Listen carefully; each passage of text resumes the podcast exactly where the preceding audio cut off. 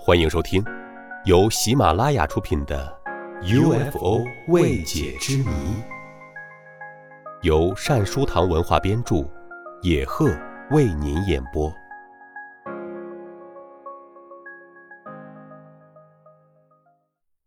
第三十九集：UFO 威胁美国。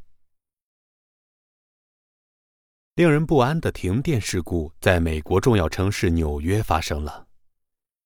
一九五七年十一月九日，当一个着火的圆球体向低空下降时，各个电器和电网的电压就开始急剧减弱。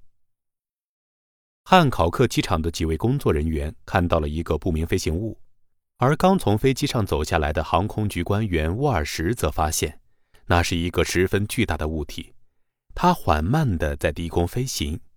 几分钟后，沃尔什又看到了第二个不明飞行物。他同第一个一模一样。这时，教官维尔登罗斯正驾机向机场飞来。当时他还以为是地面的房屋起了火，可是，罗斯和坐在他后面的控制论专家詹姆斯·布鲁金吃惊的发现，那个通红的火球竟然离开了地面。它的直径三十米左右，急速飞行，转瞬间便消失在了夜空。当时，机场一片漆黑，罗斯凭着自己的经验，安全的着陆了。下了飞机后，他立即向指挥塔沃尔什做了报告。据罗斯判断，那个不速之客悬停的位置在克莱配电站上空，该配电站控制着全纽约市的用电。当时正是市民们到郊外去度假的时候，停电事故使六百列地铁、火车停驶。六万人被困在漆黑的隧道里。此外，数以千计的人被关在电梯里，欲作不能，呼之无应。室内桥梁和地铁隧道一片混乱，大小汽车你挤我撞，交通事故一个接着一个。那天晚上，拉瓜迪亚机场勉强飞出了几架飞机，但肯尼迪国际机场只得取消全部航班。准备在该机场降落的飞机也只好改往其他机场。纽约陷入了黑暗，消息立即传到了华盛顿的白宫。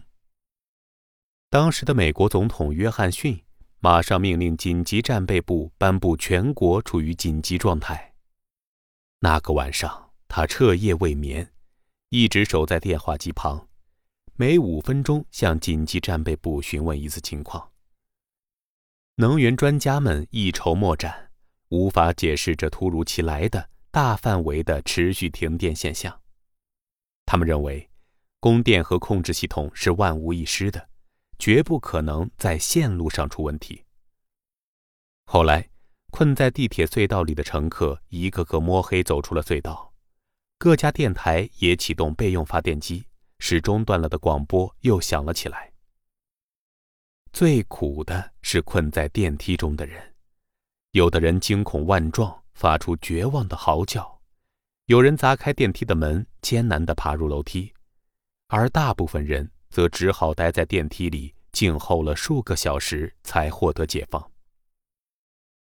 事后，曼哈顿和纽约市的救护车统统出动，医院急诊室里挤得水泄不通，疯人院里的床位都被抢订一空。据一则消息透露，连圣帕特里克大教堂也住满了精神失常的人。当时，有人认为是敌人发动了闪电战，也有人认为天外来客入侵了地球。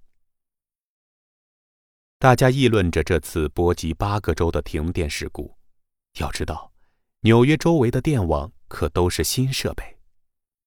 几家发电公司的负责人纷纷向电台发表谈话。表示不理解这次事故的原因。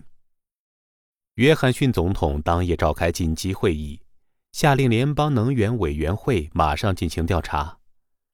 空军参谋部的官员们希望该委员会仅仅从技术设备入手，去寻找停电原因。然而，翌日清晨，各家报纸都把昨晚目击到的 UFO 说成是罪魁祸首。希拉丘兹市的先驱报率先发表了有关1957年11月9日夜目击 UFO 的报告。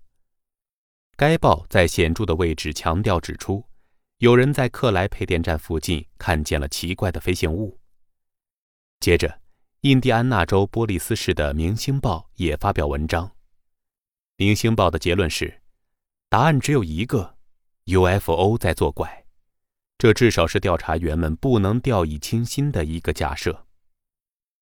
后来，美国东北部最大的发电公司的经理查尔斯·普拉特先生打破了几天的沉默，向报界发表谈话。我们不知道如何解释，不过我们的线路没有断，发电机组没有毛病，保险器也没有发生故障。爱迪生电业集团的发言人认为，这次停电事件令人奇怪。大量的电能莫名其妙的被什么东西吸走了，仿佛整个电流都通入地球似的，我们无法做出解释。联邦能源委员会主席约瑟夫·斯维德勒一筹莫展。两天之后，他不得不垂头丧气地说：“东北部的停电大事故很可能永远也找不到答案，而且谁也保证不了今后不会发生类似的事件。”十一月十五日上午，纽约《美国人》杂志就希拉琼斯《先驱报》的文章发表的长篇评论指出，事件是由 UFO 造成的。此后，人们普遍认为，外星人派来的飞碟截断了城镇的电流。《动力月刊》主编经过周密的调查，发表了一份证据确凿的报告，内称：十一月九日下午。亚当贝克二号运转正常，他用五条线路为多伦多送电，负荷远远低于设计能力的极限。可是，好像有一股异常强大的电流突然流入似的，一台继电器猛烈爆炸，一条线路被炸断。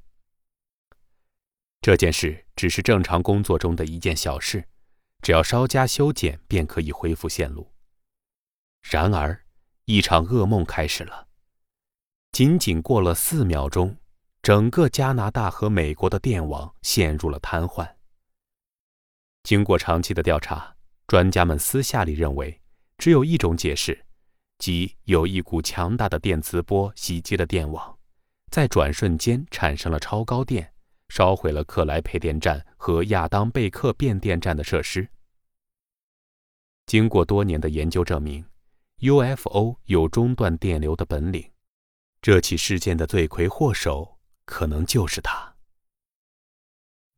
听众朋友，本集播讲完毕，感谢您的收听，我们下集再会。